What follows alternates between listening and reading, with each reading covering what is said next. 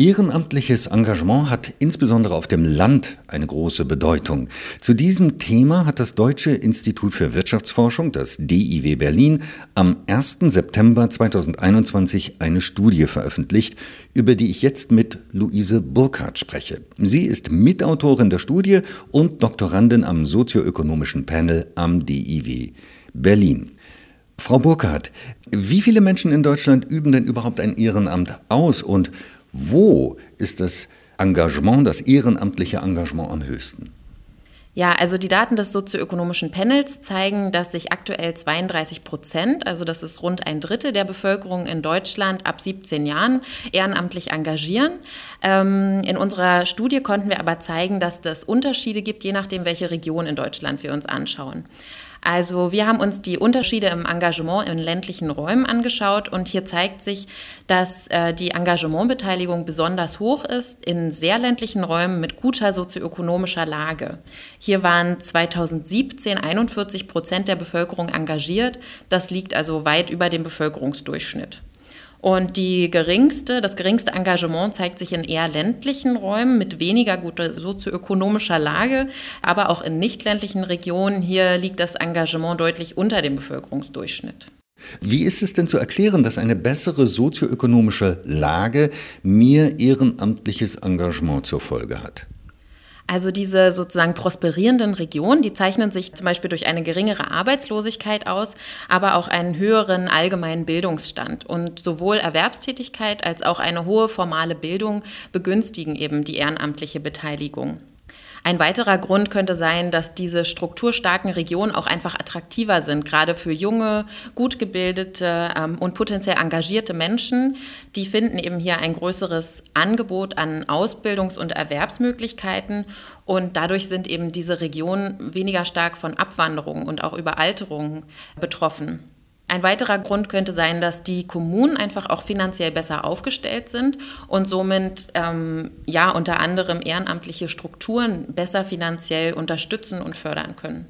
Betätigen sich eigentlich mehr Männer oder mehr Frauen ehrenamtlich? Also insgesamt sind Männer deutlich häufiger ehrenamtlich engagiert als Frauen. Allerdings kann man sehen, dass im Zeitverlauf diese Geschlechterunterschiede im Engagement sich angenähert haben. Also Frauen sind jetzt auch deutlich häufiger engagiert. Die Annäherung des Engagements von Männern und Frauen gilt aber nicht für alle Regionen in Deutschland.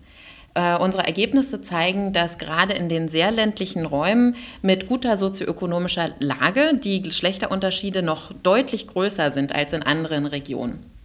Die Gründe hierfür könnten sein, dass in sehr ländlichen Regionen eben häufiger noch traditionelle Geschlechterrollen gelebt werden. Hier übernehmen halt die Frauen einfach den größten Teil der Sorgearbeit und Hausarbeit und verfügen somit über weniger Zeit, aber auch über weniger Gelegenheiten, sich ehrenamtlich zu engagieren. Eine weitere Möglichkeit ist auch, dass es weniger attraktive Engagementmöglichkeiten für Frauen in ländlichen Räumen gibt als für Männer. Welche Bedeutung hat denn der Erwerbsstatus für die Ausübung eines Ehrenamts? Erwerbstätigkeit ermöglicht ja nicht nur ein gesichertes Einkommen, sondern eben auch soziale Integration. Also hier ergeben sich Kontakte und Gelegenheiten, die auch ein Engagement tendenziell eher ermöglichen. Weiterhin werden auch auf dem Erwerbsmarkt Kenntnisse und Fähigkeiten erworben, die natürlich auch für die ehrenamtlichen Tätigkeiten von Interesse sein können und hier angewandt werden. Unsere Daten zeigen, dass Nicht-Erwerbstätige deutlich seltener ehrenamtlich engagiert sind als Erwerbstätige. Und das ist insbesondere in sehr ländlichen Räumen auch noch so. Und ein weiterer Grund könnte natürlich sein, dass hier auch eine Stigmatisierung stattfindet, vor der sich die Nicht-Erwerbstätigen fürchten und dann gerade in diesen sehr ländlichen Räumen, also in Gemeinden, wo man sich einfach auch gegenseitig kennt, vielleicht auch soziale Kontakte meiden und eben so auch weniger in Kontakt mit Engagementmöglichkeiten kommen. Gerade auf dem Land gehen ja noch wesentlich mehr Menschen in die Kirche als in der Stadt. Welche Rolle spielen denn ethisch-moralische oder religiöse Einstellungen für die Ausübung eines Ehrenamts? Ja, also Menschen, die regelmäßig die Kirche besuchen oder andere religiöse Veranstaltungen, sind tatsächlich ähm, häufiger in einem Ehrenamt tätig als Menschen, die das gar nicht tun oder einfach seltener tun. Und das kann zum einen äh, den Grund haben, dass in den Weltreligionen einfach die Werte der Nächstenliebe und der Orientierung am Gemeinwohl eine große Rolle spielen. Ähm, aber andererseits kann es auch ganz pragmatisch sein. Die Kirche ist eben einfach ein großer Anbieter auch für ehrenamtliches Engagement. Und Menschen, die regelmäßig die Kirche oder religiöse Veranstaltungen besuchen, werden vielleicht auch einfach öfter gefragt, ob sie sich nicht gleichzeitig auch noch für ihre Gemeinde ehrenamtlich engagieren wollen. Frau Burkhardt, wie und wo sollte oder könnte das Ehrenamt denn gestärkt werden? Was könnte der Staat, was könnten die Kommunen tun, um es gerade in ländlichen Bereichen den Menschen einfacher zu machen, ein Ehrenamt auszuüben? Ja, also das Ehrenamt ermöglicht ja die Mitgestaltung der Gesellschaft. Wenn jetzt, wie wir zeigen konnten, Frauen oder Nicht-Erwerbstätige da von strukturell auch ausgeschlossen werden, dann sollte die Politik eben dort ansetzen. Gerade ähm, in den sehr ländlichen Regionen ist es zum Beispiel nötig, die digitale Infrastruktur auszubauen.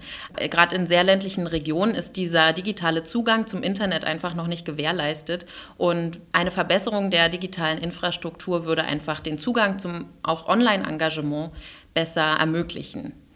Für die Frauen wäre es relevant, dass dieser Geschlechterdiskurs zur Vereinbarkeit von Beruf und Familie eben nicht nur darauf beschränkt bleibt, sondern tatsächlich auch erweitert wird und die Gleichberechtigung im Zugang zum ehrenamtlichen Engagement und zur Gestaltung von Gesellschaft mit einbezogen wird.